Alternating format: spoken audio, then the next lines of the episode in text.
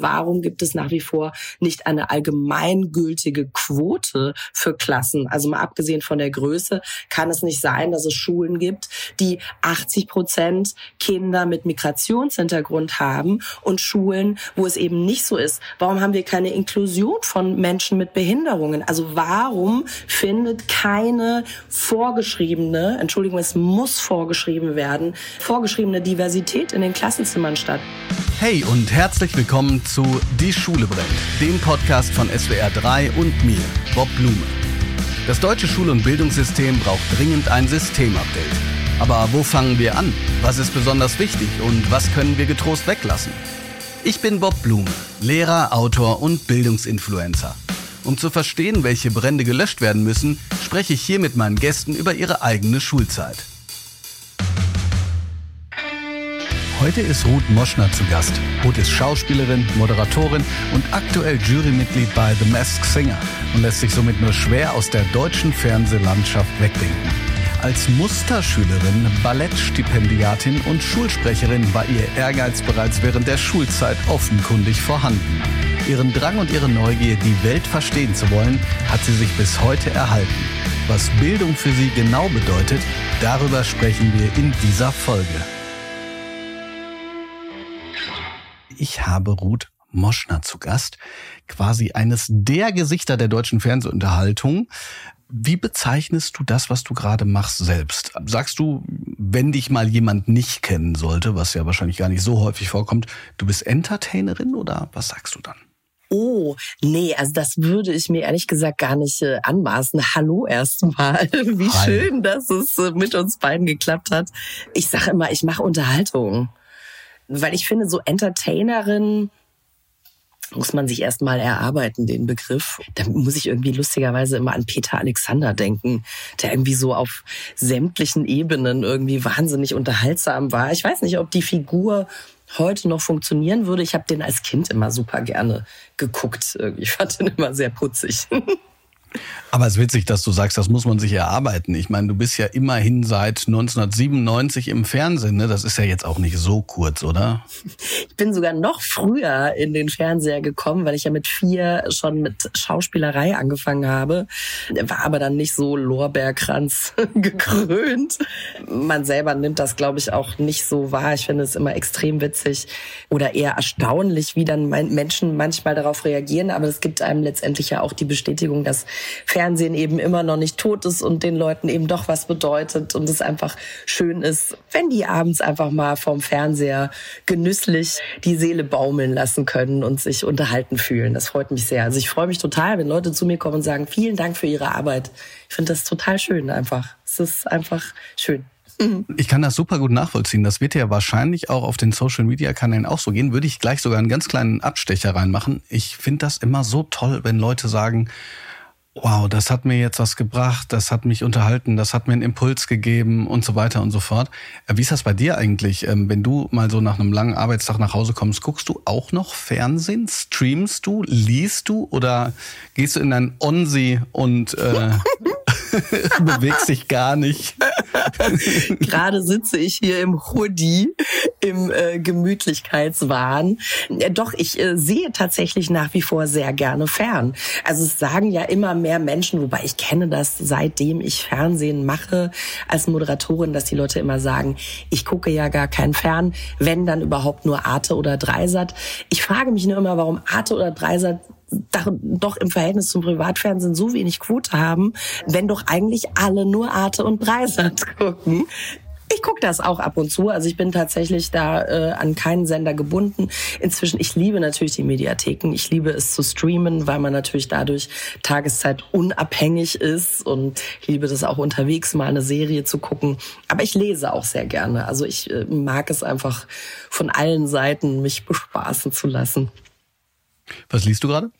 Ähm, wow, ja, geile Frage. Was lese ich gerade? Ich, au, ich lese gerade ein Buch über Schamanismus tatsächlich. Ich habe gerade ein ähm, gerade fertig gelesen ein Buch meiner ehemaligen Lektorin, die mich gebeten habe, ihr Buch zu lesen die mich gebeten hat, geiles Deutsch, ihr Buch zu lesen. Jetzt äh, habe ich ein Buch über Schamanismus empfohlen bekommen, was ich ganz, ganz spannend finde, weil es einfach nochmal eine andere Sicht auf die Welten ist. Und ich finde, in der heutigen Zeit kann man gar nicht genug Perspektiven haben. Das ist absolut so. Und das ist ein super Stichwort, weil deine Perspektive auf und das ist jetzt dieses kleine Abbiegen, was ich gerade gesagt habe, deine Perspektive auf all das, was du so über Instagram und so weiter an auch Hate abkriegst und ähm, ja toxischer Männlichkeit und so. Da will ich nicht ewig drüber sprechen. Da kann man dann gerne deine Podcast-Folge mit Deutschland 3000 und auch mit Barbara Schöneberger, was sich so angefühlt hat, als ich, ich wäre so gerne daneben gestanden, so im Büro mit und hätte mir drei Kaffee reingedübelt und äh, sozusagen da mitgemacht, direkt gute Laune bekommen. Aber jedenfalls ähm, fand ich das spannend, dass du gesagt hast, oder zumindest nee, du hast es nicht gesagt, sondern es fühlte sich so an, als wenn du vieles von dem, was du so abkriegst, so weglachst irgendwie. Also auf der einen Seite, du hast auch Dinge zur Anzeige gebracht und das ist ein langer Weg gewesen. Aber ist das so, dass du es schaffst, das nicht an dich ranzulassen, das ganze Zeug, was man ich sage jetzt mal Mann, weil ich bin ja teilweise schon auch betroffen, aber ich glaube Frauen in der Öffentlichkeit natürlich noch mal um Vielfaches mehr. Ich glaube, dass das ist ein Weg einer ganz, ganz langen Reflexion und Analyse. Ich denke tatsächlich, dass Frauen grundsätzlich emotionaler beurteilt werden. Wir werden auf unsere Optik reduziert, dann wird die Stimme kritisiert.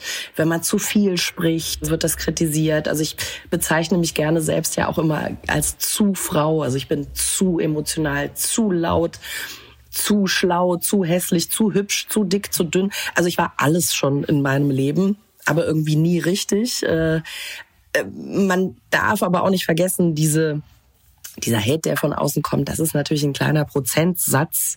Äh, und ich habe äh, gestern, vorgestern, habe ich tatsächlich auf einen Kommentar geantwortet, der war auf dem Instagram-Kanal von Mars Zinger und es war so bezeichnend ähm, aus der Kategorie, manchmal hilft es, auf die Profile der HaterInnen zu gehen. Ähm, ich habe mich bei einer Followerin, beziehungsweise ich weiß gar nicht, ob sie meine Followerin war, weil sie ja auf dem Mars Zinger ähm, geantwortet hat hat irgendwie eine und die, die schreibt wöchentlich und sie schreibt sehr, sehr abfällig über meine Person. Und da ging es dann irgendwie darum, ja so, das Pinke kann weg, weil ich da irgendwie eine pinkfarbene Perücke, also ich wurde auch als Ding bezeichnet.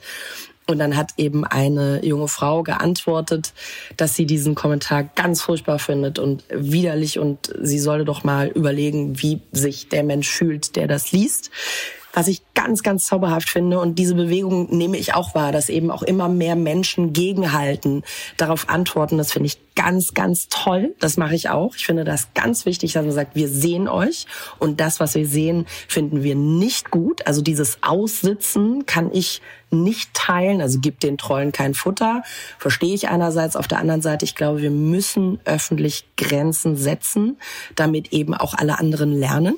Und dann habe ich ihr geantwortet, mich bei ihr bedankt, weil ich das ganz toll fand, dass sie sich für mich eingesetzt hat, eine wildfremde Person, und habe aber dann auf das Profil dieser Haterin geguckt und da steht, sie hatte eine Lungentransplantation, sie geht gerne in die Kirche, sie setzt sich für Frauenrechte ein. Also offensichtlich eben ein Mensch, die ein sehr herausforderndes Schicksal hat und die jetzt ihr persönliches Elend offensichtlich eben auch auf eine fremde Person im Fernsehen projiziert. Und dann dachte ich so, ja, eigentlich kann man da nur Mitgefühl haben und hoffen, dass sie irgendwann mal herausfindet, dass wenn sie diesen eigenen Hass auf andere projiziert, dass es das nicht wegmacht. Also es macht es nicht besser.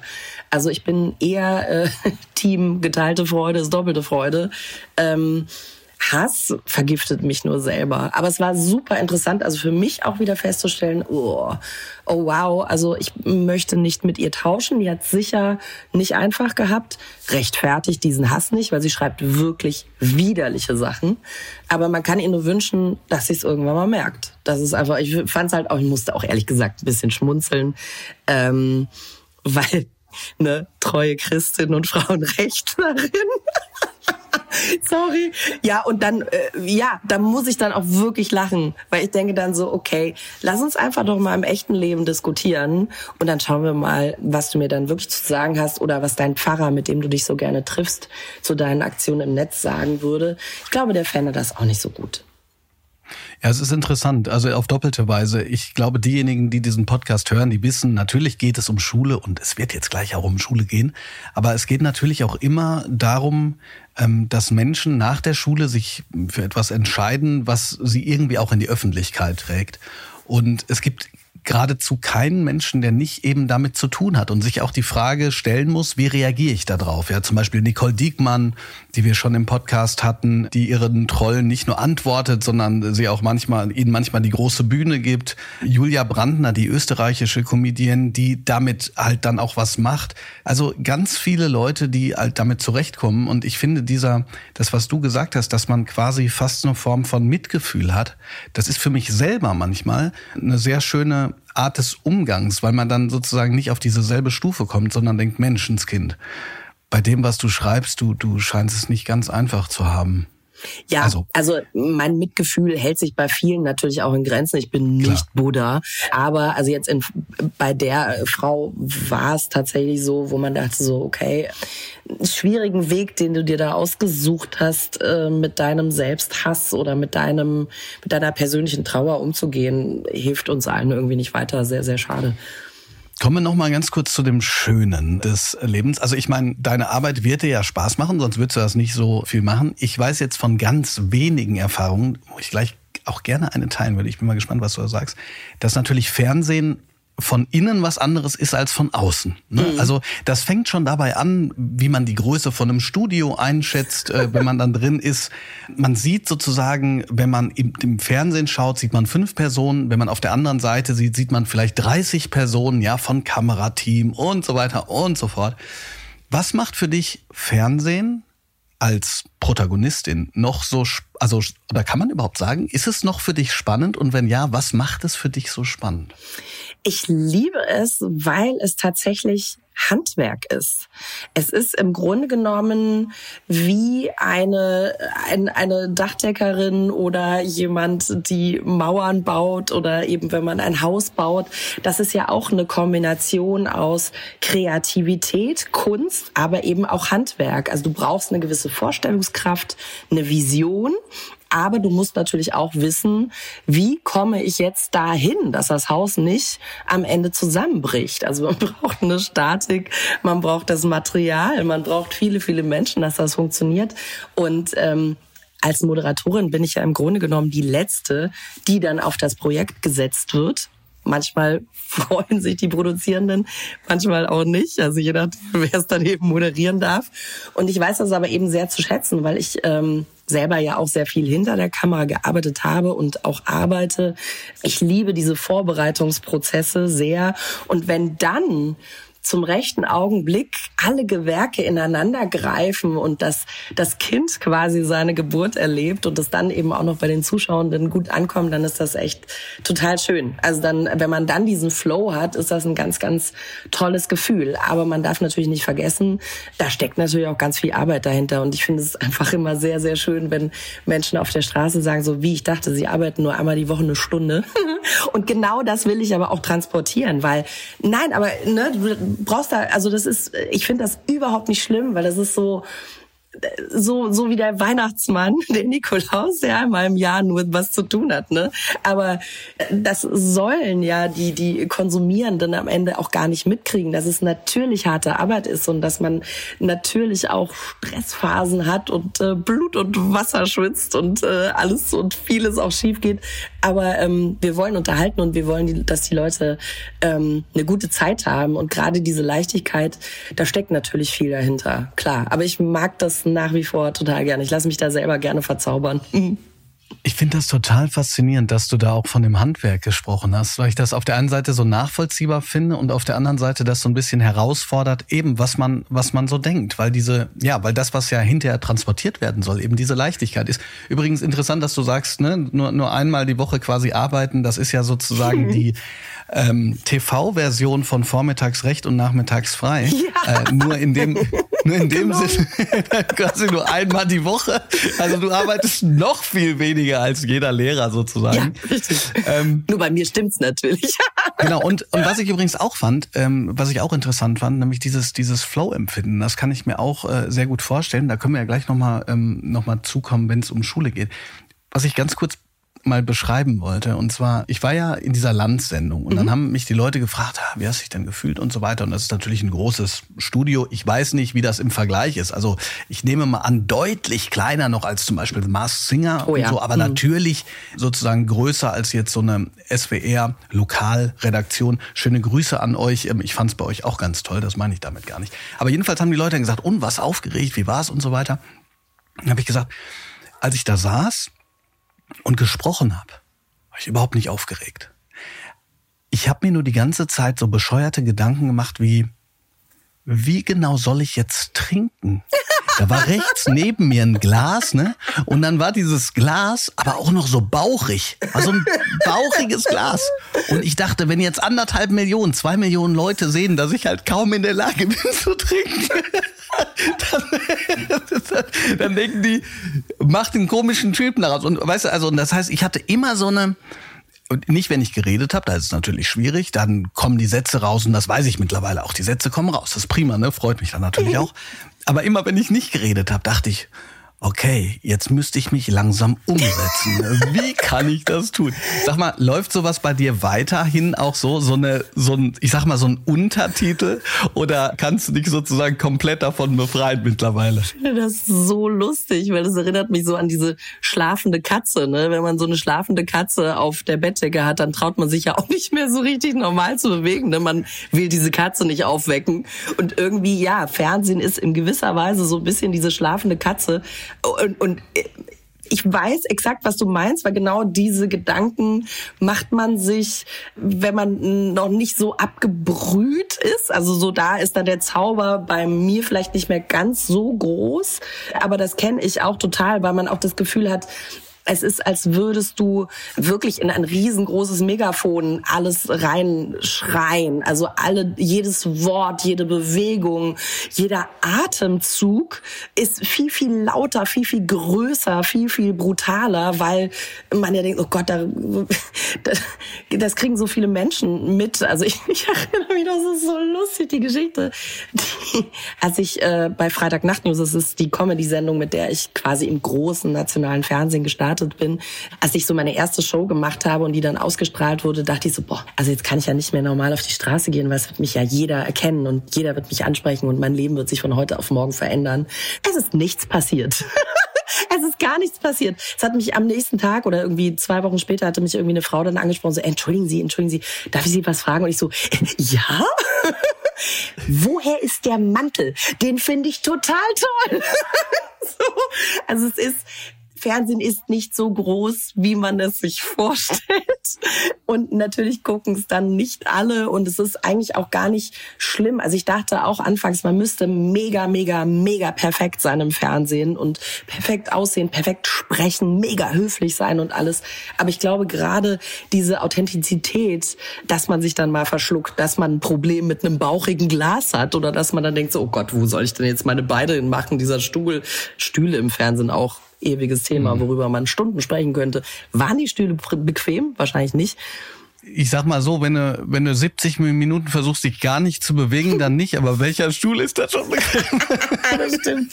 Nein, aber es ist total lustig, weil es ist ja, Fernsehen ist ein bisschen die schlafende Katze auf der Bettdecke. Mm, es ist äh, verrückt, ja.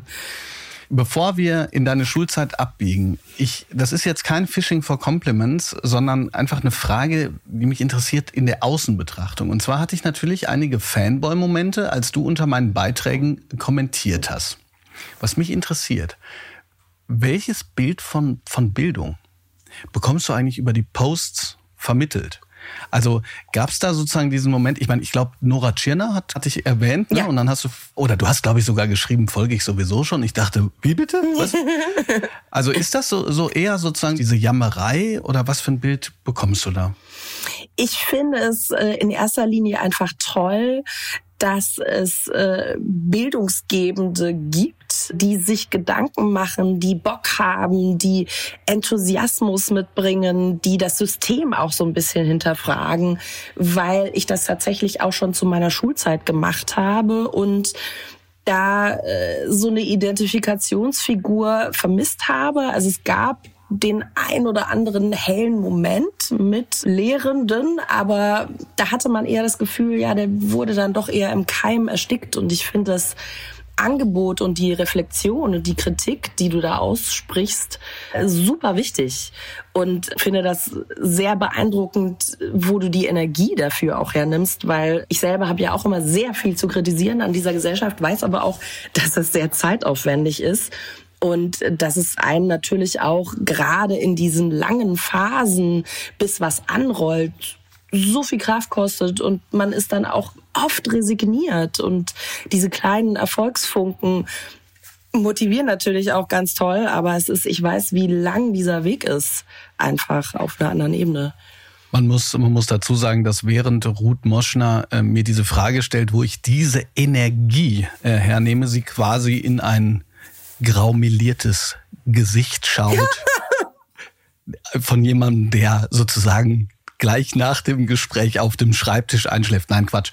Nee, das ist, ähm, ja, das, das ist in der Tat so. Für 76 mhm. siehst du eigentlich noch ganz gut aus. Genau, genau. das sage ich auch immer. Man ist so alt, wie man sich fühlt. Und das mit dem 76, das habe ich ja auch schon öffentlich gesagt, das ist ähm, an dieser Stelle gar nicht so weit hergeholt. Ich äh, beginne mich zum Männersport ja, zusammen mit einem Freund von mir. Und da sind alle Männer zwischen 70 und 80 und ich bin danach immer so fertig, dass ich gesagt habe, ob die nicht zufällig noch ein Team haben, was 10, äh, 20 Jahre älter ist. okay, pass auf. Als ich dich in den Podcast eingeladen habe, ähm, und es war ja klar, okay, der heißt irgendwie die Schule brennt, hast du dann sofort an diese hellen Momente gedacht, von denen du gerade gesprochen hast? Oder hast du überhaupt an etwas Bestimmtes gedacht? Oder äh, dachtest du, ja klar, Schule, ähm, also tatsächlich äh, habe ich eher daran gedacht, dass ich es ganz, ganz wichtig finde, über Bildung zu sprechen, weil ich denke, dass unser Land schon lange auf einem Weg ist, den ich sehr kritisch betrachte, was Bildung angeht. Die Wertschätzung fehlte ja schon immer. Also es war eigentlich nie was Besonderes, in Deutschland zur Schule gehen zu dürfen, eine Ausbildung bekommen zu dürfen. Wir haben ja ganz gute Systeme hier in diesem Land, aber so die Wertschätzung fehlt mir total. Daher fand ich es einfach eher gut, ja, so ein bisschen für Aufmerksamkeit zu sorgen, für Reichweite, gewisse Themen aufzugreifen und einfach auch mal zu reflektieren, was ist denn jetzt hier mit den ganzen Lehrplänen? Könnten die mal überarbeitet werden? Äh, was, lernen, was lernen wir eigentlich in der Schule? Was hat das mit dem aktuellen Leben überhaupt zu tun? Also das, auch das hat mir damals schon zu meiner Schulzeit wahnsinnig gefehlt. Also ich bin in Zeiten des Irakkriegs zur Schule gegangen. Also ich war diejenige, die dann die LehrerInnen darauf angesprochen hat und gesagt hat, sagen mal, können wir da mal drüber diskutieren, warum passiert das da gerade am anderen Ende der Welt? Was passiert da? Das wäre eine super Chance gewesen für Geografie, für Politik, äh, für Sozialkunde, eben diese Zusammenhänge am echten passierenden Beispiel zu verstehen. Es kam dann nur die Antwort, nein, wir müssen mit dem Lehrplan weitermachen.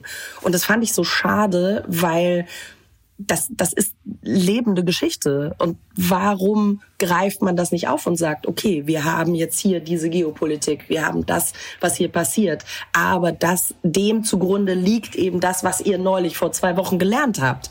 Und hier sehen wir, was da schiefgelaufen ist. Also es, ich glaube, man muss gar nicht so weit vom Lehrplan abweichen, um eben genau das, was gerade passiert, äh, erklären zu können. Also ich stimme dir voll, ich stimme dir voll zu. Und das Interessante ist, was daran gleich geblieben ist. Das hört sich jetzt vielleicht so ein bisschen äh, romantisierend an, aber ich habe, ich glaube, am Anfang dieses Schuljahrs, ja, im September, habe ich, glaube ich, einen Post gemacht und gesagt, das wird jetzt mein Mutschuljahr weil man natürlich immer so ein bisschen mutig sein muss, um Sachen auszuprobieren. Jetzt nicht, nicht mal eine Stunde über aktuelle Themen sprechen. Also da bin ich der absolut Erste, der das tut, auch im Abitur noch und so. Da kann man sich die Zeit für nehmen, aber auch natürlich Sachen auszuprobieren, die, die noch weitergehen. Aber du hast selber gesagt, du willst dich noch nicht Entertainerin nennen. Okay. Warst du denn in der Schule, sagen wir mal, A, unterhaltsam und B, war das auch etwas, wo man dich mitgenommen hat? Also diese hellen Momente. Gab es Lehrerinnen und Lehrer, die für dich unterhaltsam im ganz positiven Sinne der Bildung sind? Es gibt ja durchaus Leute, die sagen, ähm, gute Lehrkräfte müssen eigentlich auch, ja, ähm, ich sag jetzt mal, Künstler sein in, in dem, was sie tun. Wow, was für ein Anspruch.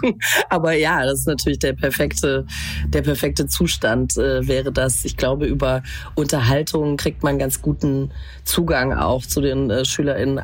Also ich war, ich muss gestehen, ich war eine sehr, sehr gute Schülerin und habe tatsächlich, das war auch, glaube ich, meine Rettung, Schule immer so nebenbei gemacht. Also für mich war Schule immer sehr entspannt.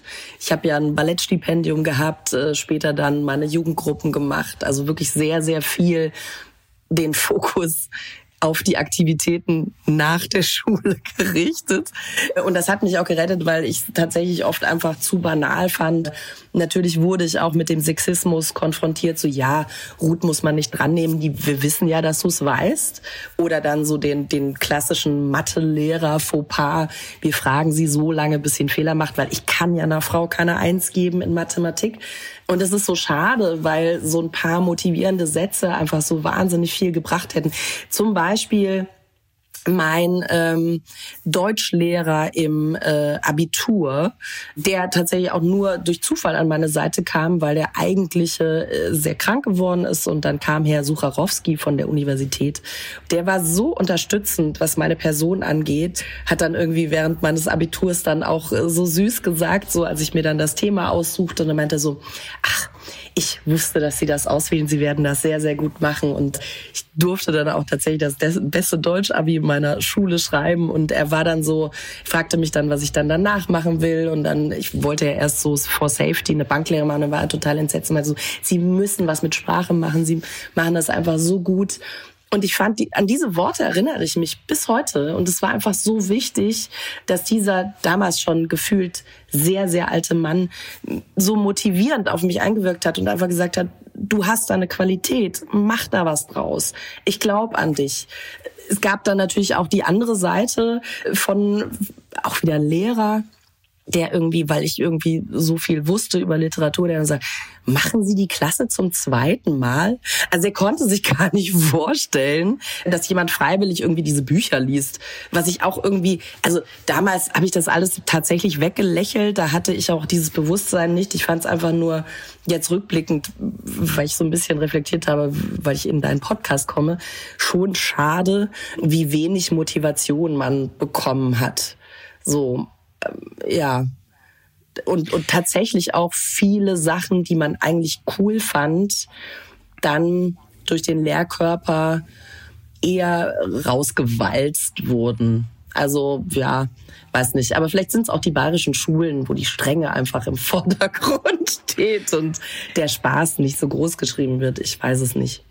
Naja, sagen wir, sagen wir mal so, ich, ich kenne ja doch viele Lehrkräfte, beziehungsweise mir schreiben natürlich die Menschen auch, mir schreiben die Menschen, wenn sie was gut finden, wenn sie was nicht gut finden, wenn sie schlechte Erfahrungen mit Lehrkräften machen und gut und so weiter.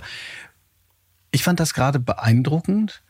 Ja, das ist jetzt schon das dritte Mal in diesem Podcast mindestens, dass jemand sagt, wie sozusagen, wie motivierend so ein einzelner Satz oder mehrere Sätze sein kann, ja. Hatten Caroline von St. Ange, deren Lehrer gesagt hat, also du musst was mit Kindern machen und die und die eigentlich erst zu Mackenzie wollte oder so, ja, und die dann jetzt später halt ein riesig riesig großer Coach für für Schülerinnen und Schüler ist. Oder Julia Brandner, äh, ähm, wo sozusagen keiner an sie geglaubt hat und und ein Lehrer gesagt hat, also du musst schreiben. Und jetzt bei dir ähm, zu sagen hier, du musst was mit Sprache machen. Mein Lehrer, mein, mein Klassenlehrer, den ich sehr schätze, den ich auch acht Jahre hatte, Waldorfschule und so weiter und schreiben mir immer ewig lange Texte, der hatte mir damals eben auch schon geschrieben. Ich meine, damals war es, glaube ich, so ein bisschen nicht negativ gemeint, aber sagen wir mal so im Sinne von, könntest du auch mal deinen Schnabel halten? Ich weiß, kann man sich bei mir überhaupt nicht vorstellen. Also, du neigst dazu, die Wörter immer auf die Goldwaage zu legen. Und ich, und, und, ne? und ich da denke hinterher so, ja, ja, klar. Also das mache ich immer noch, aber ich habe da so die Freude dran. Deshalb finde ich das finde ich das total toll. Ich Bist glaube, du denn die, dann? Entschuldigung, ich unterbreche dich, aber ich glaube, die viele Menschen und gerade eben ihr Lehrkräfte seid euch wirklich eurer Macht gar nicht so sehr bewusst. Also ihr seid ja der, der erste Ansprechpartner, die erste Ansprechpartnerin außerhalb des Elternhauses. Und man darf ja auch nicht immer davon ausgehen, dass es immer ein gutes, ein perfektes Elternhaus ist. Das ist so wahnsinnig viel Verantwortung. Und vielleicht sind es wirklich die ersten positiven Worte, die da an ein Kind gerichtet werden. Und es kann so viel ausmachen Und ich meine, es ist wirklich, es waren nur so kleine Sätze und trotzdem hat das, habe ich mir das bis heute gemerkt. Das ist äh, schon verrückt einfach. Das ist was ganz, ganz Wichtiges. Kannst du dich noch so an etwas erinnern, ich sag mal so an so eine weitere Szene, also egal ob positiv oder, oder negativ, eine Szene, die für dich irgendwie in der Schulzeit, ich sag jetzt mal, äh, prägend gewesen ist? Die meisten der Szenen, also ich nehme mich mal an, werden auch im Ballett natürlich stattgefunden haben und ähm, ich stelle mir das auch e-, extrem anstrengend vor ähm, und dieses, dieses stetige Üben, man, man strebt da ja auch in eine Form von Perfektionismus. Ja oder? Mhm. Ähm, auf der einen Seite. Auf der anderen Seite ist äh, das, was ich mir so an Haltung überlege, aus dem Ballett und natürlich auch aus, aus Sportarten, ähm, etwas, was ich ganz wichtig finde, auch für die Schule und wofür man in der Schule keine Zeit hat, nämlich die Erkenntnis, dass selbst wenn etwas einfach scheint und selbst wenn man sozusagen so tun kann, als wenn man das kann, es sehr lange brauchen kann, bis man es wirklich beherrscht. Ich muss gerade kurz einstreuen. Ich habe nämlich, ich habe heute jemanden, wenig Schüler beleidigen mich auf meinem Blog. Aber ähm, ja, heute hat mich mal wieder jemand beleidigt, der hat geschrieben, er hätte den Artikel durchgelesen und trotzdem eine 6 gehabt. Und deshalb bin ich sozusagen, deshalb bin ich ein Opfer. Und da habe ich ihm zurückgeschrieben, dass mir das leid tut, dass er eine 6 geschrieben hat, dass ich, dass ich halt hoffe, dass er irgendwann zu der Erkenntnis kommt, dass es nichts nützt, einfach nur was zu lesen, sondern äh, sich da natürlich auch mit zu befassen. Also lange Rede, kurzer Sinn. Ich halte lange Monologe. Also erstens, siehst du das auch so? Hat sozusagen diese stetige Übung für die auch für eine Haltung gesorgt, die du in der Schule vielleicht auch vielleicht nutzen konntest? Und hast du noch so eine Szene, irgendwie was, wo man sich so vorstellen kann, das ist Ruth in der Schule? Also, ich glaube, wobei mir das Ballett vielleicht geholfen hat, ist mein Umgang mit konstruktiver Kritik. Denn du kannst ja nicht die perfekte Form, wie auch immer sie aussieht, erreichen, wenn du nicht von außen ein Feedback bekommst. Also es heißt ja nicht unbedingt, dass dich die Person, die dich kritisiert, die dir eine 6 gibt oder eine 5, sagt, boah, du bist nichts. Also ich glaube, das ist auch eine große Herausforderung unserer Gesellschaft, dass man selbstverständlich etwas äußern darf. Es geht eben nur um die Form. Also vielleicht muss man da eine andere Übersetzung für Noten finden oder eben andere Worte, sie vielleicht wirklich mehr auf die Goldwaage legen und zu überlegen, es geht hier nicht darum, diese Person kleiner zu machen, ganz im Gegenteil. Also ehrliches, von Herzen gut gemeintes Feedback von befreundeten Personen zum Beispiel auch, kann einen unfassbar weiterbringen. Meine Freundinnen und ich, wir sind sehr, sehr ehrlich zueinander. Das geht natürlich auch gerne mal an die Substanz, aber genau das bringt uns doch weiter und das macht uns am Ende ja auch stärker und zu den Personen, die wir dann letztendlich ja werden sollen und vielleicht auch wollen. Man weiß es nicht. Also es ist halt auch immer die Frage, warum möchte ich jetzt diese Perfektion erreichen? Als Kind habe ich da irgendwie gar nicht so drüber nachgedacht. So rückblickend war es schon echt krass was ich da so alles geleistet habe. Also wirklich von Kindesbeinen an echt geackert, ohne Ende. Aber dadurch fällt mir natürlich die heutige Disziplin nicht so schwer. Also es ist natürlich auch ein wahnsinnig gutes Training gewesen, wenn auch natürlich Ballett schon etwas sehr wieder Natürliches hat. Also so dieses, diese Schwerelosigkeit, die man da erzeugen möchte unter sehr, sehr harten Bedingungen. Szene aus meiner Schule. Also kannst du dich zum Beispiel ja. daran erinnern, ob du so, so, so typische Sachen gemacht hast? Also so, zum Beispiel so eine. Ein.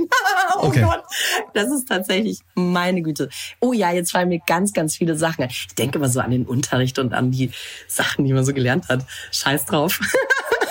und zwar, ich habe ja sehr, sehr kleine Ohren. Also von vorne sieht man sie gar nicht. Ich saß im äh, Chemieunterricht, übrigens sehr, sehr unterhaltsamer Chemielehrer. Der hat immer so schön bayerisch gesprochen und das alles so erklärt. Also Chemie war eines meiner Lieblingsfächer im Unterricht. Aber auch, weil Herr Komarell so witzig war. Und ähm, der Typ Andreas, neben dem ich saß im Chemieunterricht, der hatte auch so kleine Ohren. Und wir hatten dann immer so, wollten das natürlich rausfinden, äh, wer jetzt die kleineren Ohren hat. Wichtige Erkenntnis neben dem Periodensystem. Absolut. Ja. Ja, haben dann die Ohren ausgemessen und hat mir später, na, ich glaube, sein Sohn hat mir irgendwann mal via Instagram geschrieben, ob es wirklich stimmt, dass ich damals mit seinem Vater die Ohren abgemessen habe. Er hat es nicht glauben können, was wir für bescheuerte Sachen gemacht haben. Aber wir haben Also was haben wir für Quatsch gemacht? Ich wollte ja eigentlich auch Chirurgin werden. Ich habe während des Schulunterrichts meine Radiergummis operiert, Lebertransplantationen ausgeführt. Dann habe ich ähm, an den äh, Radiergummis. An, selbstverständlich nicht an lebenden Menschen. Okay, sind das, Sie? Äh, nee, nee, aber sind Sie gestorben die Radiergummis überlebt. oder haben Sie alle überlebt? Fantastische okay. Mhm. Schnittstellen, mhm. super, Narben sind verheilt, alles hervorragend. Oder ich saß äh, eine Zeit lang auch neben Froni, die ein absolutes Tennisass war. Und äh, wir haben uns einfach ganz oft gelangweilt im Unterricht. Dann haben wir irgendwie unsere Spickzettel, haben wir immer in griechische Buchstaben geschrieben, weil wir dann dachten, so geil, wir sind mega clever. Weil dann denkt der Lehrer, dass das äh, irgend so ein Mathe-Ding ist. Ne? Also haben wir alles irgendwie in griechische Buchstaben übersetzt, was natürlich mega geil fürs Hirn ist, weil du einfach das griechische Alphabet gelernt hast dadurch. Wir konnten das flüssig schreiben. Und irgendwie haben auch Froni und ich mal so einfach so, du machst die Augen zu und dann gebe ich dir einen Gegenstand und dann beschreibst du mir den ganz ausführlich. Und das haben wir einfach so exzessiv. Und dann war es das Ohr von Andreas. Nein, das, nee, das nicht. Aber wir haben das so exzessiv betrieben, dass wir nicht gemerkt haben, dass die Lehrerin wahrscheinlich seit gefühlt zehn Minuten schon hinter uns stand und die ganze Klasse uns zuhört. Also, ey, Froni, ich glaube, wir sind nicht mehr alleine. Also wir haben wunderbar. sehr, sehr viel Quatsch gemacht, weil, äh, ja, muss ja, weißt du? Ich, ich musste, ich musste gerade daran denken, das, das ist jetzt dadurch wieder so hochgekommen. Wir hatten Russisch. Wir haben irgendwann mal von der Geschichtsarbeit gedacht, vielleicht kann ja der, der äh, Geschichtslehrer eben kein Russisch. Also haben wir sozusagen bestimmte Ereignisse ähm, mit russischen Buchstaben, aber auf Deutsch an die Tafel geschrieben, ja. Dann stand dann da irgendwie so Wannsee-Konferenz. und, und ich ehrlich gesagt kann ich, ich glaube, das war dann eher so, also so der, der Lehrer war super, dann wir waren auf Augenhöhe und der sagte so nach dem Motto, ne, was guckt ihr denn immer so, so halb an mir vorbei auf die Tafel und hat's dann irgendwie gecheckt. Oh nein, so, oh nein. Ah, wahnsinnig cool. Großartig. Pass mal auf, wir haben in diesem Podcast bestimmte Kategorien. Mhm. Ich sage dir eine Kategorie und du äh, hast entweder eine spontane Assoziation, ich bin da aber auch nicht so, ähm, kann auch sozusagen etwas länger sein.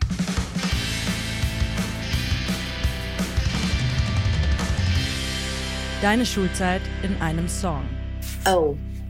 Also äh, kann ich auch zwei nennen, weil ich bin Sehr so äh, hin und her gerissen zwischen einmal von Britney Spears Work Bitch, weil ich immer davon überzeugt war, ich war wirklich davon überzeugt, du kannst alles schaffen. Wenn man nur hart genug dafür arbeitet. Ich hatte immer eine Vision und ich habe mir einfach immer den das Propürchen aufgerissen und war einfach wahnsinnig fleißig. Und deswegen Bitch könnte ganz gut passen. Mittlerweile weiß man natürlich, Chancengleichheit is not everywhere gegeben. Natürlich kann es nicht jeder schaffen, leider Gottes. Aber wir arbeiten dran.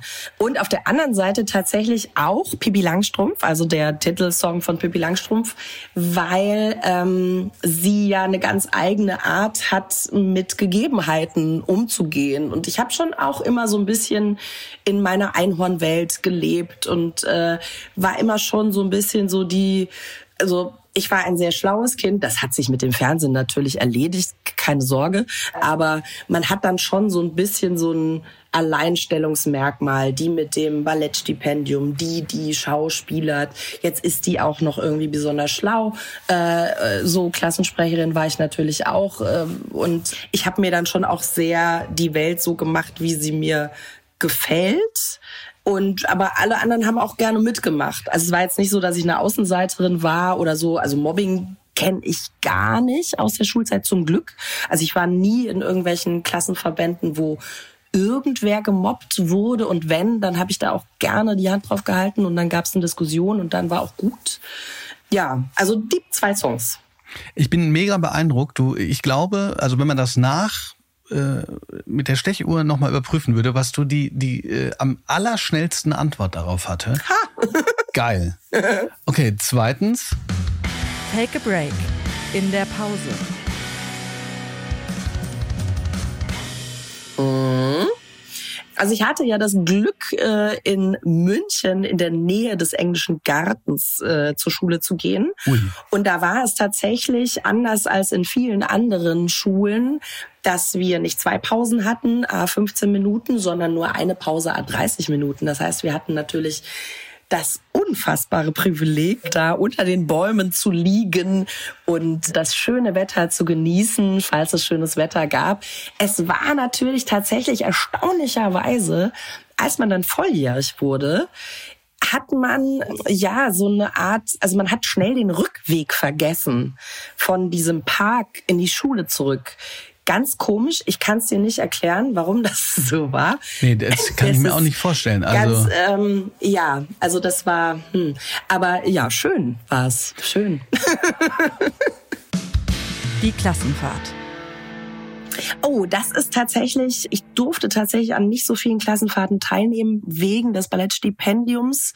Das ist ja eine Ausbildung, die vom Staat finanziert wird und da durfte ich dann nicht so oft eine Woche frei nehmen vom Training und habe da dann quasi dann eine andere Klasse besucht. Wir hatten aber Abiturfahrt und das war richtig toll, weil unsere Schule gesagt hat, wir machen jetzt nicht die üblichen London, Paris, New York, äh, Saint-Tropez Geschichten, weil da werdet ihr wahrscheinlich sowieso irgendwann mal hinfahren, sondern wir besuchen außergewöhnliche Städte und ich durfte Breslau, Krakau und Prag besuchen oh, ähm, wow. mit der äh, Klasse und das war unfassbar toll. Also zum einen es sind so beeindruckende Städte gewesen, die man tatsächlich ja nicht in erster Linie auf dem Schirm hat, wenn man sagt, auch jetzt mal eine Städtereise.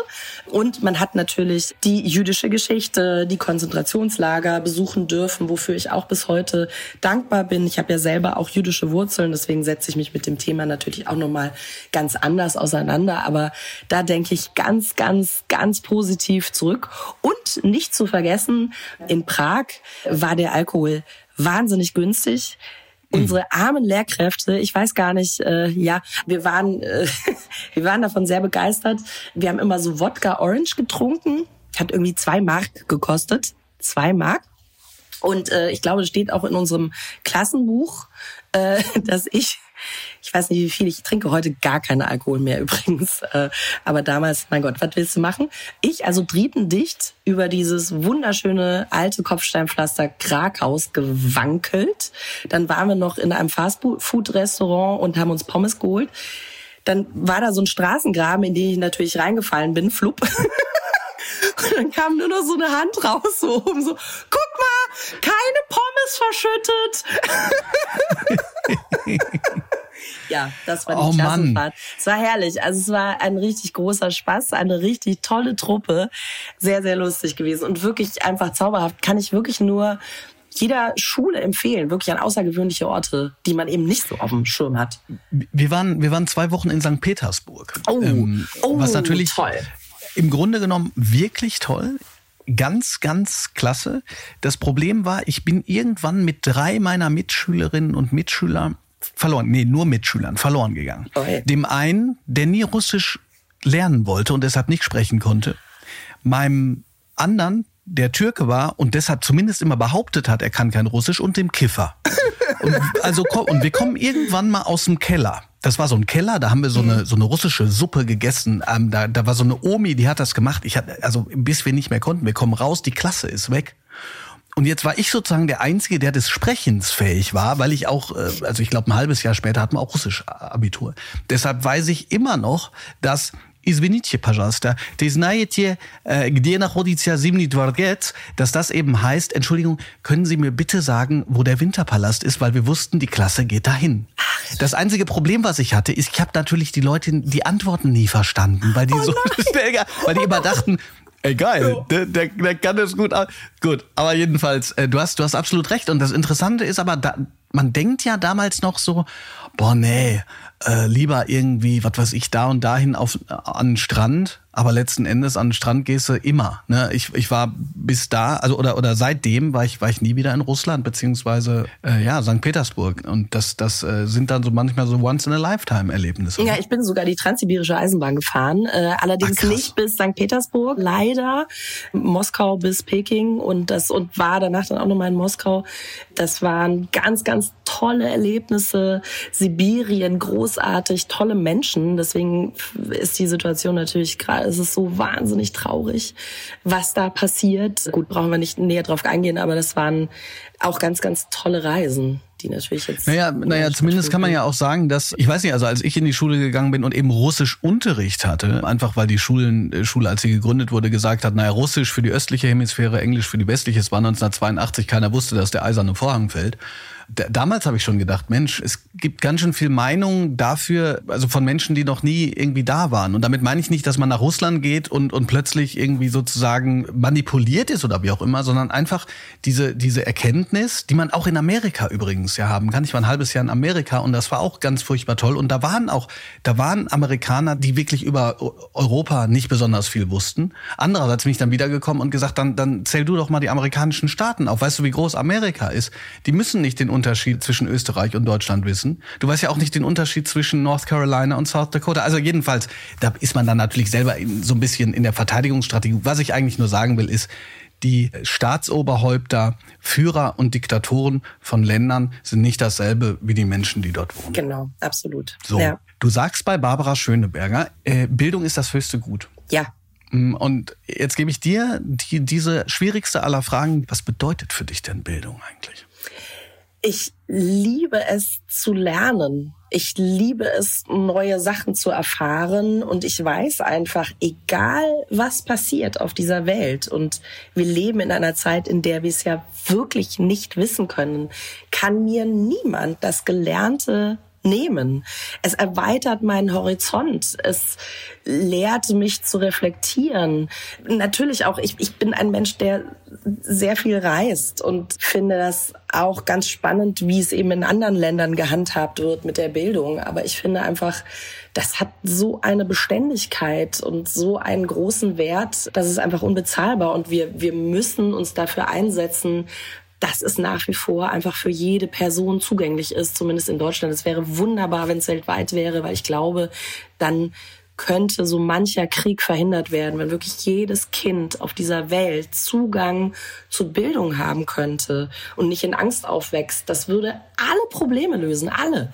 Ich kann gar nicht ausdrücken, wie unfassbar wichtig das ist einfach, dass wir lernen können. Man sieht ja auch international sozusagen das Erste, was neue Machthaber und Diktatoren machen, ist Bildung zu beschränken. Ne? Ja. Als, als die Taliban, als, als die USA äh, abgezogen sind, haben die Taliban sukzessive und relativ schnell die Bildung für vor allen Dingen junge Frauen verhindert. Eben aus diesem Grund, weil Bildung eben äh, andersrum, rückwirkend, solche Machtstrukturen hinterfragt, kritisch beleuchtet und im besten Fall natürlich verhindert. Ne? Und was dem Land dadurch entgeht, Welt, diese klugen Köpfe, die nicht gefördert werden, das ist ja absurd. Also man schneidet sich ja ins eigene Fleisch. Natürlich, klar, Krieg ist auch immer eine Wirtschaftsmacht. Das ist wahnsinnig toll, ein Land wieder aufzubauen, bringt wahnsinnig viel Kohle, aber die Leute vergessen die Menschen und wie, wie unfassbar viel Energie und Motivation und Großartigkeit in den kleinen Menschen steckt einfach. Ich finde das immer so toll, immer wenn ich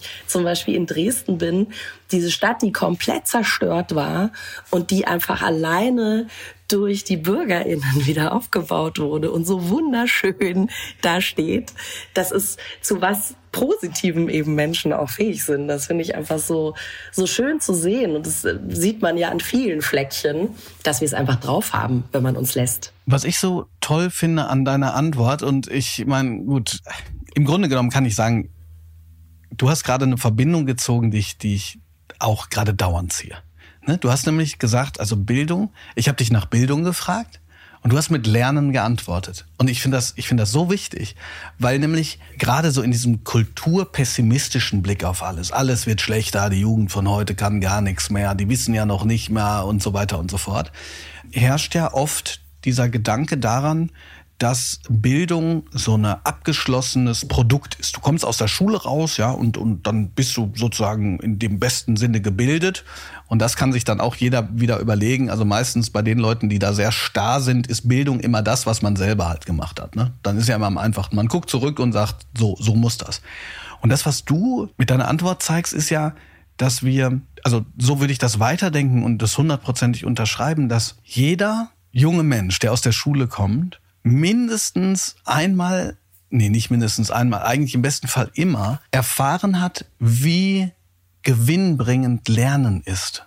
Also lernen, nicht so dieses, ich setze mich einen Tag vorher hin, um es dann äh, danach für den Test wieder auszukotzen, sondern dieser Prozess, dieser Prozess, der ja sozusagen absichtlich nicht aufhört.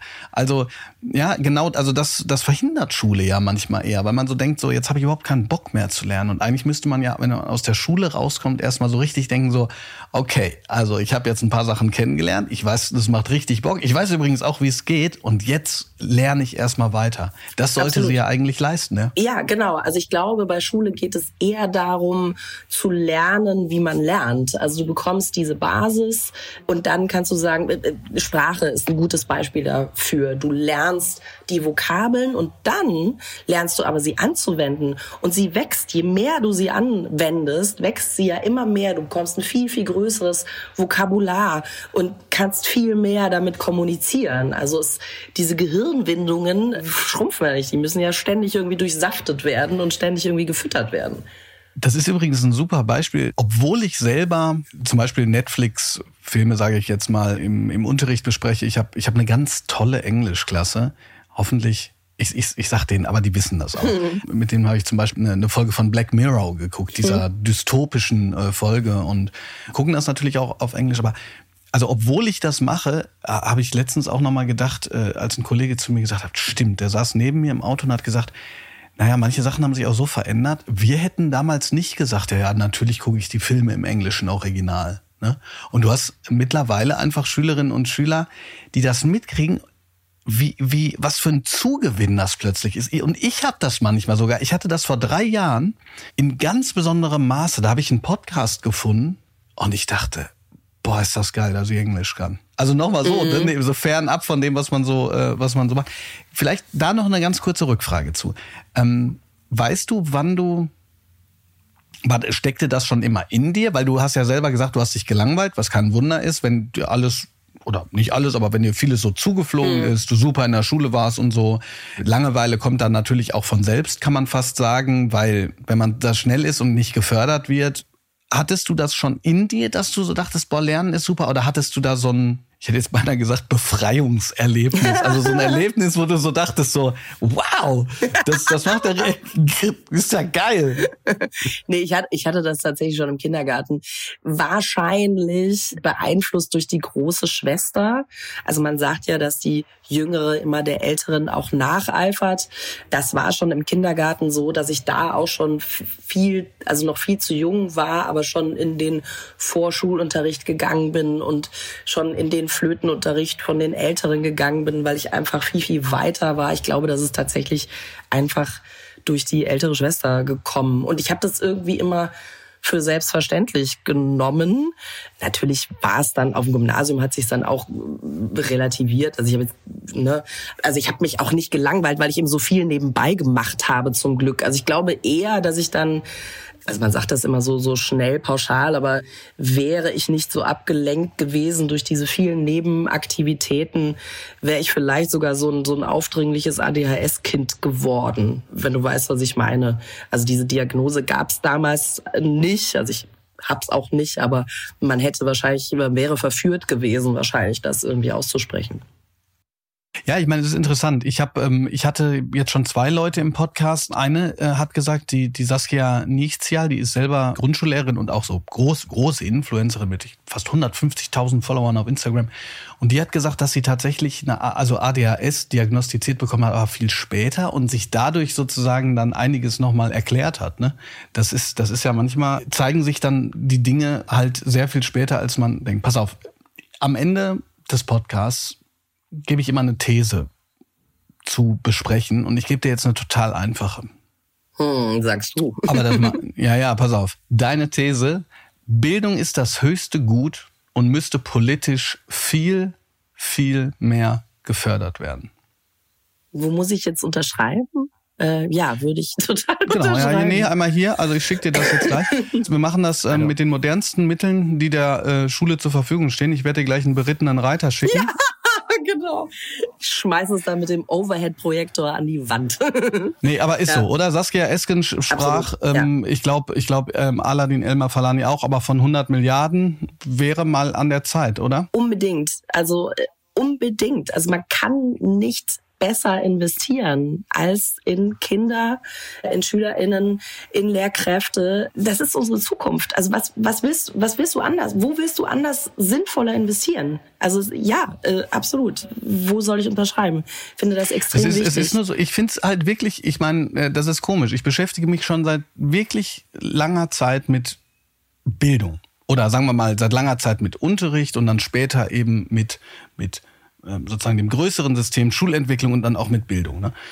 Und ähm, ich kann mich zum Beispiel erinnern, als vor ein paar Wochen das erste Mal wieder rauskam, dass 50.000 Kinder die Schulen ohne, ähm, ohne jedweden Abschluss verlassen. 50.000 im Jahr. Weißt du, was da passiert ist? Nix. Also das war noch nicht mal, also das war noch nicht mal, ich sag jetzt mal im, in der Taz.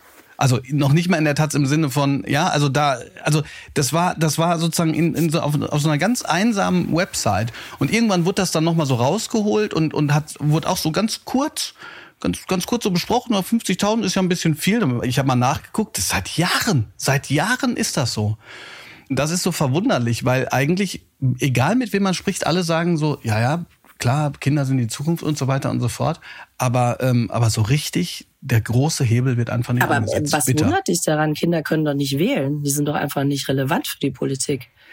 Ja, was, was mich daran, das kann ich dir sagen, was mich daran wundert. Also klar, würde ich theoretisch sagen, absolut, hast recht. Ähm, ne, die, die Politik hat das letzte Mal gesagt, Kinder sind so wichtig, als es darum ging, die Schulen wieder aufzumachen. Und da, da beurteile ich jetzt gar nicht, ob das, dass es nicht auch die richtige Entscheidung war, aber das war das letzte Mal, als das politisch gesagt wurde.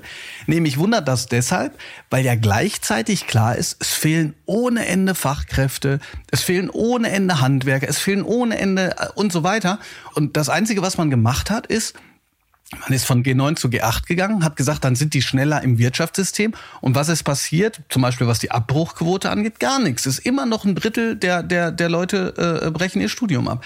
Also, äh, naja, Jedenfalls, ich will mich jetzt hier nicht in Rage doch, reden. Doch, aber red dich in Rage. Ich finde das super. Ich, ich, ich mache gleich mit. Also ich, es, es gibt ja auch so viele Modelle, die gar nicht so teuer wären. Zum Beispiel ein Tutorenprogramm, dass man sagt, die Älteren kümmern sich um die Jüngeren, die Jüngeren inspirieren die Älteren. Das würde natürlich Betreuung kosten, aber im Prinzip äh, gibst du so den Menschen auch schon frühe soziale Verantwortung, was ich auch extrem wichtig finde.